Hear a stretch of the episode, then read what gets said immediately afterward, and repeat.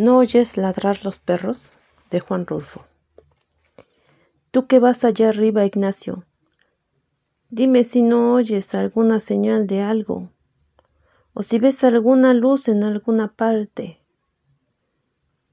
No se ve nada. Ya debemos estar cerca. Sí, pero no se oye nada. Mira bien. No se ve nada. Pobre de ti, Ignacio. La sombra larga y negra de los hombres siguió moviéndose de arriba abajo, trepándose a las piedras, disminuyendo y creciendo según avanzaba por la orilla del arroyo. Era una sola sombra tan valiente. La luna venía saliendo de la tierra como una llamarada redonda. Ya debemos estar llegando a ese pueblo, Ignacio.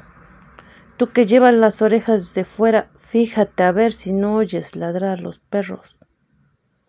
Acuérdate que nos dijeron que Tonaya estaba detrásito del monte. ¿Y desde qué horas que hemos dejado el monte? Acuérdate, Ignacio. Sí, pero no veo rastro de nada. Estoy cansando. Bájame, padre. El viejo se fue reculando hasta encontrarse con el paredón y se recargó allí sin soltar la carga de sus hombros. Aunque se le doblaban las piernas, no quería sentarse, porque después no hubiera podido levantar el cuerpo de su hijo, al que allá atrás, horas antes, le habían ayudado a echárselo a la espalda, y así lo había traído desde entonces. ¿Cómo te sientes? Mal. Hablaba poco, cada vez menos. En ratos parecía dormir, en ratos parecía tener frío, temblaba. Sabía cuándo le agarraba su hijo el temblor por las sacudidas que le daba y porque los pies se le encajaban en los ijares como espuelas. Luego las manos del hijo, que traía trabadas en su pescuezo, le zarandeaban la cabeza como si fuera una sonaja.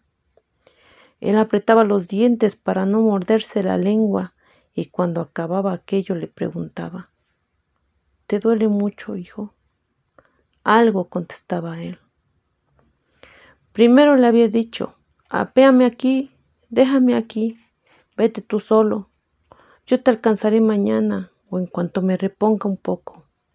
Se lo había dicho como cincuenta veces. Ahora ni siquiera eso decía.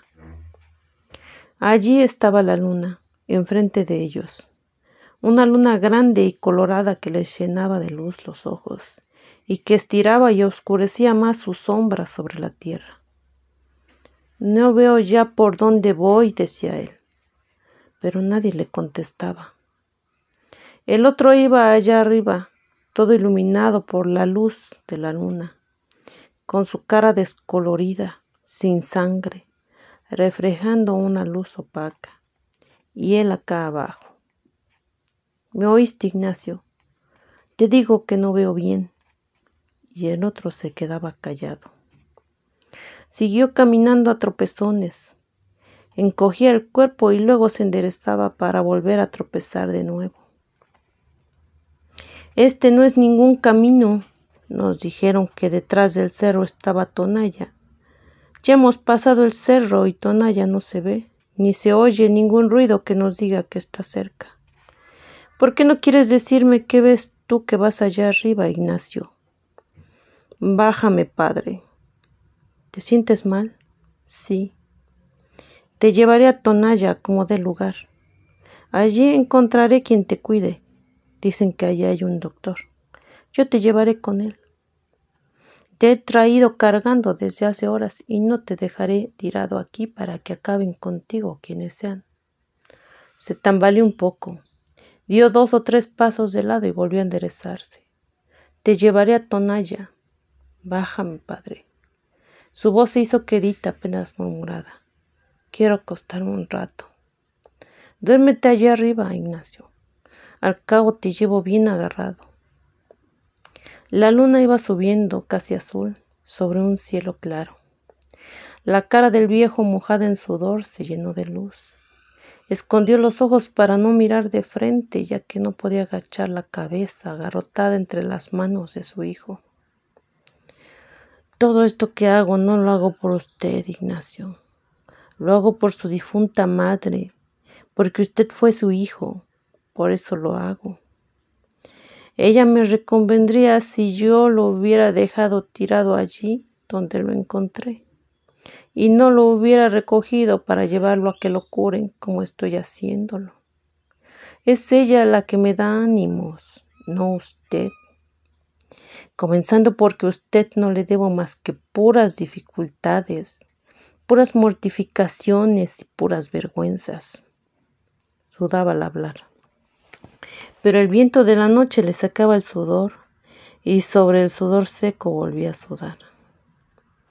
Me derrengaré, pero llegaré con usted a Tonalla, para que se le alivien esas heridas que le han hecho. Y estoy seguro de que en cuanto se sienta usted bien, volverá a sus malos pasos. Eso ya no me importa, con tal que se vaya lejos, donde yo no vuelva a saber de usted, con tal de eso. Porque para mí usted ya no es mi hijo. He maldecido la sangre que usted tiene de mí la parte que a mí me tocaba la he maldecido. He dicho que se le pudra en los riñones la sangre que yo le di. Lo dije desde que supe que usted andaba trajinando por los caminos, viviendo del robo y matando gente. Y gente buena. Y si no, allí está mi compadre tranquilino, el que lo bautizó a usted, el que le dio su nombre, a él también le tocó la mala suerte de encontrarse con usted. Desde entonces dije, ese no puede ser mi hijo. Mira a ver si ya ves algo o si oyes algo, tú que puedes hacerlo desde allá arriba, porque yo me siento sordo. No veo nada. Peor para ti, Ignacio. Tengo sed. Aguántate. Ya debemos estar cerca. Lo que pasa es que ya es muy noche y han de haber apagado la luz del pueblo. Pero al menos debías de oír si ladran los perros. Haz por oír. Dame agua. Aquí no hay agua. No hay más que piedras. Aguántate. Y aunque lo hubiera, no te bajaría a tomar agua. Nadie me ayudaría a subirte otra vez y yo solo no puedo. Tengo mucha sed y mucho sueño, padre. Me acuerdo cuando naciste. Así eras entonces. Despertabas con hambre y comías para volver a dormirte, y tu madre te daba agua porque ya te habías acabado la leche de ella. No tenías llenadero y eras muy rabioso. Nunca pensé que con el tiempo se te fuera a subir aquella rabia a la cabeza. Pero así fue. Tu madre, que en, que en paz descanse, quería que te criaras fuerte. Creía que cuando tú crecieras irías a ser su sostén. No te tuvo más que a ti. El otro hijo que iba a tener la mató. Y tú lo hubieras matado otra vez si ella estuviera viva a estas alturas. Sintió que el hombre aquel que llevaba sobre sus hombros dejó de apretar las rodillas y comenzó a soltar los pies balanceándolos de un lado para otro, y le pareció que la cabeza allá arriba se sacudía como si sollozara. Sobre su cabello sintió que caían gruesas gotas como de lágrimas. Lloras, Ignacio. Lo hace llorar a usted el recuerdo de su madre, ¿verdad? Pero nunca hizo usted nada por ella. Nos pagó siempre mal. Parece que en lugar de cariño le hubiéramos retacado el cuerpo de maldad. Y ya ve, ahora lo han herido. ¿Qué pasó con sus amigos? Los mataron a todos. Pero ellos no tenían a nadie. Ellos bien hubieran podido decir no tenemos a quien darle nuestra lástima. Pero usted, Ignacio. Allí estaba ya el pueblo. Vio brillar los tejados bajo la luz de la luna.